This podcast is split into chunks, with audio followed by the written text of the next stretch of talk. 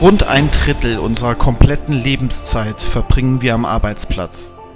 Dadurch hat dieser einen enormen Einfluss auf unser Wohlbefinden und den Umgang mit unseren Mitmenschen im Alltag. In vielen Unternehmen ist die operative Belastung hoch. Fehlende Wertschätzung, mangelndes Vertrauen und Missverständnisse in der Kommunikation führen dabei zu Stress, Frust und Unzufriedenheit bei den Mitarbeitern. Folgen sind unproduktive Arbeit und hohe Fehlzeiten, was die deutsche Wirtschaft laut einer Studie rund 270 Milliarden Euro jährlich kostet. Predictame folgt der Intention, ein Bewusstsein für den Faktor Mensch im Unternehmen herzustellen und dieses zu nutzen, um ungenutzte individuelle und organisationale Potenziale sichtbar zu machen und wirtschaftlichen Erfolg zu generieren. Ein Einblick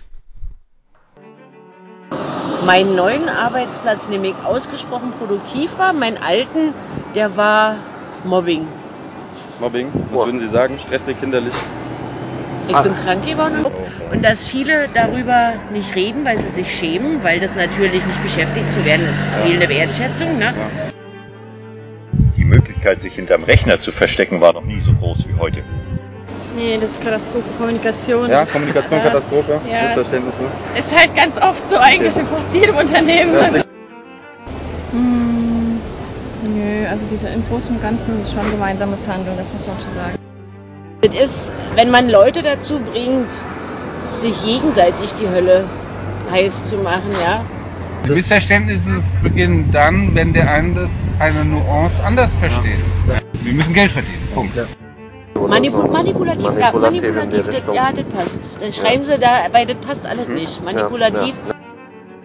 Stil. Kontrollierend. Kontrollieren, ja? Ähm, genau. Warum stehst du morgens auf? Was treibt dich eigentlich zur Arbeit? Geld. Selbstverwirklichung wahrscheinlich. Es hat sich manchmal ein bisschen entmenschlicht. um die Werte des Unternehmens.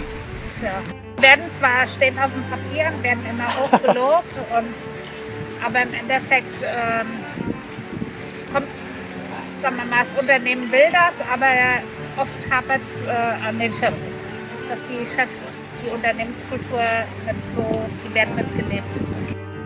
Das geht ja sogar so weit, dass die, unser Unternehmen war dann zuletzt geführt von einem Hedgefondsmanager und die haben dann nochmal ganz andere Interessen. Ne? Das ist ja ganz klar. Die, die spielen auf dem Schachbrett. Guck mal, die haben 200 Unternehmen weltweit und die schie- schieben ihre Figuren. Und das ist ganz klar gewinnorientiert. Ja, aber bei dem Unternehmen bin ich mir noch nicht so ganz klar, welche Ziele sie haben. Ziele sind eigentlich Mitarbeiter zu entlassen. Ja. Das Stärkste wäre für mich die Zusammenarbeit im Team, weil das am meisten Spaß macht. Weil wenn das funktioniert, funktioniert alles andere auch. Wenn du allerdings zum Beispiel einen blöden Vorgesetzten hast, dann funktioniert alles nicht. Ne? Ja, das ist so. Das wird dann demontiert, dann macht er alle Dienst nach Vorschrift und dann ist die Offenheit kaputt und die Inhalte sind falsch gesteuert. Es ist hier noch hierarchisch, aber ich glaube, es wird sich ändern. Mit Ihrer Generation wird sich das,